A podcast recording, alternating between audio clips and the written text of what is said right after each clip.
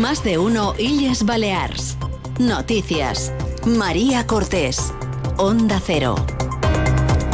Muy buenas tardes. 1.312 euros es lo que necesita un joven en Baleares para poder vivir en solitario. Es un 98% de su sueldo. Los elevados precios de la vivienda han provocado que la emancipación de los jóvenes en las islas se haya reducido 10 puntos desde el año 2008. Una situación que podría seguir agravándose, sobre todo en el mercado del alquiler, que según la Asociación de Promotores Inmobiliarios está a punto de tocar techo. En cuanto a la venta de viviendas, prevén una moderación de precios. Enseguida hablamos de ello también de Sant Antoni, que hoy sigue celebrándose en muchos municipios de Baleares.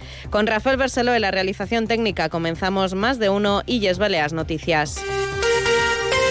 Los promotores inmobiliarios de las islas han dado un toque de atención a los alcaldes de Baleares para que liberen suelo municipal y que el sector privado pueda levantar vivienda asequible. El presidente de Proimba, Luis Martín, ha puesto el foco en Onda Cero en el decreto autonómico de emergencia habitacional aprobado el pasado mes de octubre y que ha iniciado su tramitación parlamentaria como proyecto de ley. Martín Rodríguez, buenas tardes. Buenas tardes. La Asociación Empresarial de Promotores Inmobiliarios señala que la vivienda de segunda mano copa el 90% de las operaciones de compra venta en el archipiélago, por lo que hace un llamamiento a los ayuntamientos para que confíen en las medidas que plantea el Gobierno y que la iniciativa privada disponga de suelo público para construir viviendas de obra nueva a precio asequible apostar por esto es liberar suelo, hay suelo municipal, hay suelo de, la administración que se puede liberar para hacer promociones en alquiler o en venta o lo que fuera.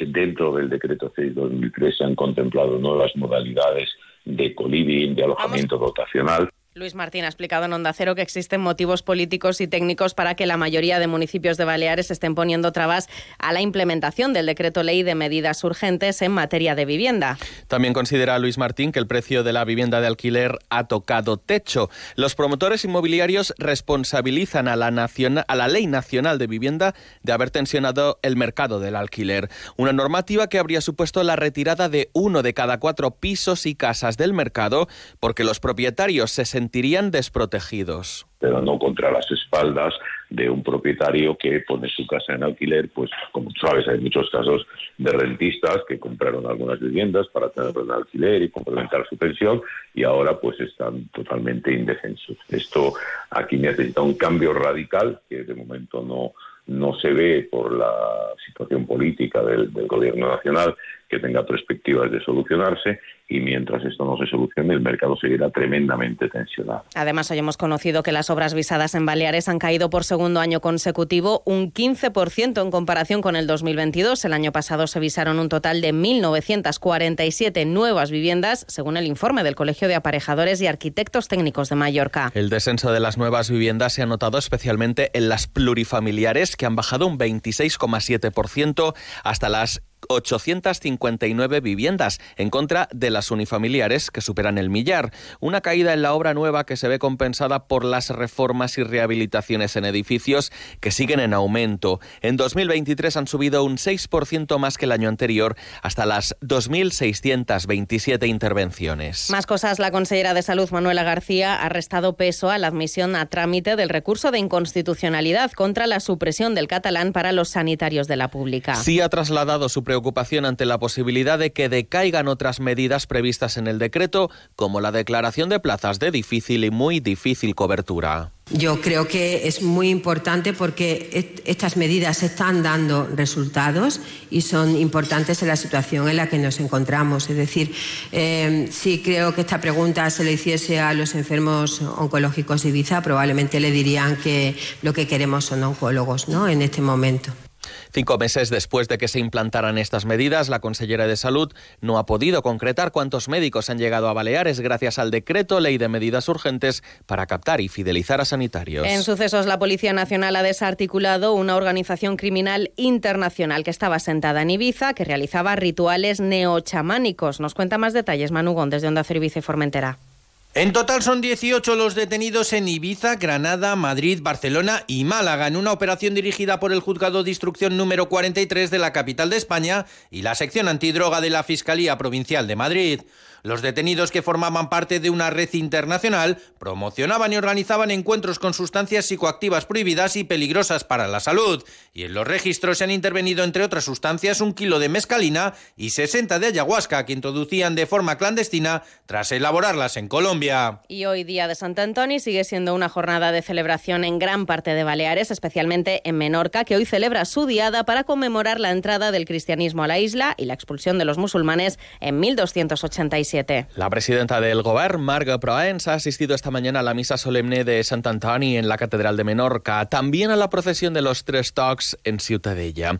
Ya esta tarde, en la sede del Consejo de Menorca, tendrá lugar la conferencia de Cipriano Marín, coordinador del expediente de la candidatura de la Menorca talayótica, que en Onda Cero ha puesto en valor la isla y su desarrollo a lo largo de las últimas décadas. Y es una isla que yo siempre pongo en valor, que no solo las instituciones y administraciones han han estado a la par o a la altura de estas nominaciones, sino que también hay en la isla una sociedad civil muy organizada, muy potente, unas instituciones científicas que ya quisieran, eh, ya quisieran en otros muchos sitios. En Ibiza, el municipio de Sant Antonio de Portmany celebra hoy también su día grande, que ha comenzado con la misa solemne y la procesión. En Mallorca es festivo también en muchos municipios como Manacor, Santanyí, Pobla o Muro, tras una noche de fogorones, torradas y dimonis. Hoy es día de beneïdes y de honrar al patrón de los animales. En Muro la fiesta se ha reanudado esta mañana con la plantada de Jagans frente al ayuntamiento y a las tres y media comenzarán las tradicionales beneïdes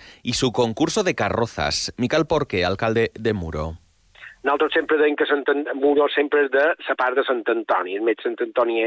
Per què? Perquè sempre s'ha tingut a les beneïdes com un fet eh, de festa i és un fet històric cada, cada any. Però el que tenim clar és que no podem perdre en cap moment el que significa pel poble de Muro Sant Antoni. Això és molt important, és la fita que tenim de Sant Antoni ben de tenir clar.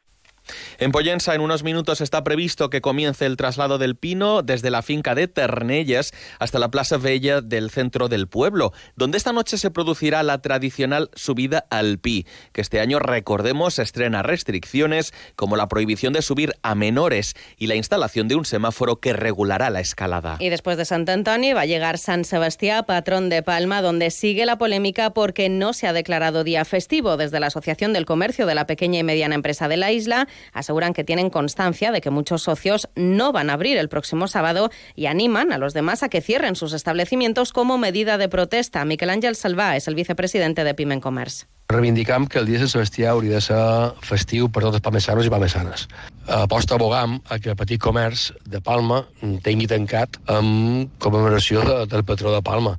Això és una raó, i la segona raó és que no té cap explicació que el dia anterior la gent pugui anar a torrades, de rebel i tal i qual, i després, sol demà, he d'anar a fer feina. Mm, trobam que això no, no hauria de ser així. Y el Ayuntamiento de Calviá se enfrenta hoy a su tercer día laborable tras el ciberataque del fin de semana y después de recuperar una relativa normalidad dentro de la complejidad que ha supuesto esta situación. De este modo, mientras los forenses investigan el ciberataque para determinar su alcance, algunos trámites como la expedición de certificados de residencia solo puede hacerse de manera presencial. No está operativo, sin embargo, el pago de tributos o trámites similares como los abonos de instalaciones. El pago de las nóminas de los empleados, por su parte, no se verá afectado. Llegamos así a la una y casi 59 minutos.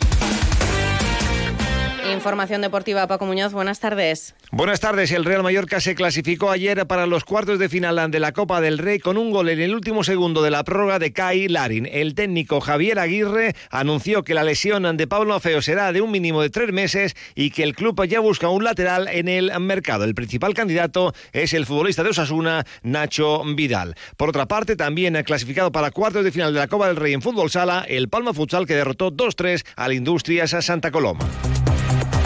Y ya se notan en Baleares los efectos de la borrasca Irene, sobre todo por los fuertes vientos que mantienen a todo el archipiélago en alerta amarilla por rachas de 70 kilómetros por hora que podrían alcanzar los 100 en la Serra de Tramuntana. También se han activado los avisos por temporal marítimo con olas de 3 metros de altura. Así llegamos a las 2 de la tarde. Sigan con Noticias Mediodía en Onda Cero. Recuerden que la actualidad de Baleares vuelve a las 2 y media en Illes Baleas en la Onda. Pasen una feliz tarde.